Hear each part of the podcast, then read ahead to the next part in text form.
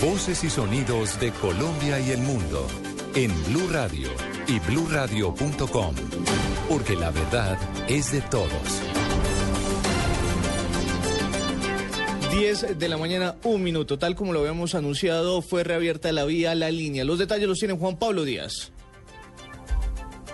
Pues, precisamente hace pocos instantes, unos cinco minutos, se abrió por parte de la Policía del Quindío eh, la vía, la línea en el sentido desde Calarcata al municipio de Cajamarca y esto hacia la capital del país y el resto del eh, interior del país.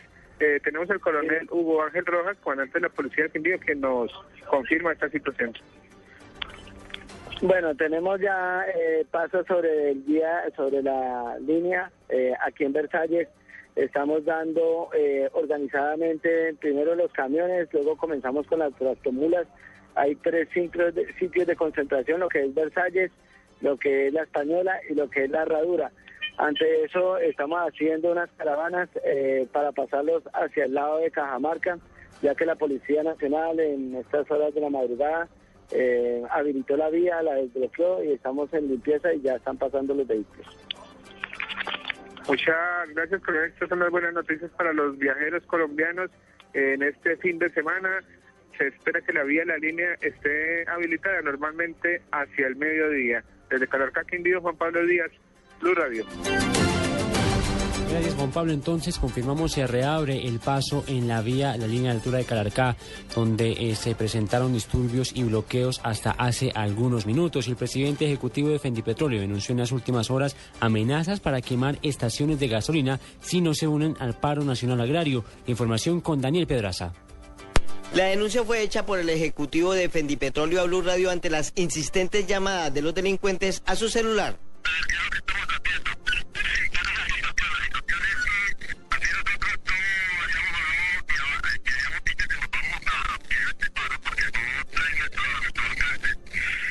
Ya retomaremos eh, nuevamente comunicación con Daniel Pedraza Mantilla porque pues es muy grave la denuncia que está haciendo el presidente de Fendipetróleo que si no se unen en las estaciones de gasolina al paro podrían quemarlas. En otras noticias, en uno de los departamentos en donde se presentó el bloqueo campesino aún no ha sido levantada la situación. Esto en el departamento de Arauca. Carlos Barragán está allá y nos acaba de enviar el siguiente informe. Estoy con el coronel Wilson Bravo, él es el comandante del departamento de Arauca. ¿Cuál es la situación que vive este departamento? Luego la orden del presidente de la República de levantar eh, las protestas y las, los bloqueos en las vías, coronel. Bueno, en este momento nos encontramos ya con el dispositivo listo para iniciar los desbloqueos. La atención a que las personas eh, que están bloqueando primero no se han identificado, no sabemos a quién representan y igual han sido incoherentes con las solicitudes que han hecho por intermedio de los diálogos y las diferentes intermediaciones que ha habido con el gobierno nacional.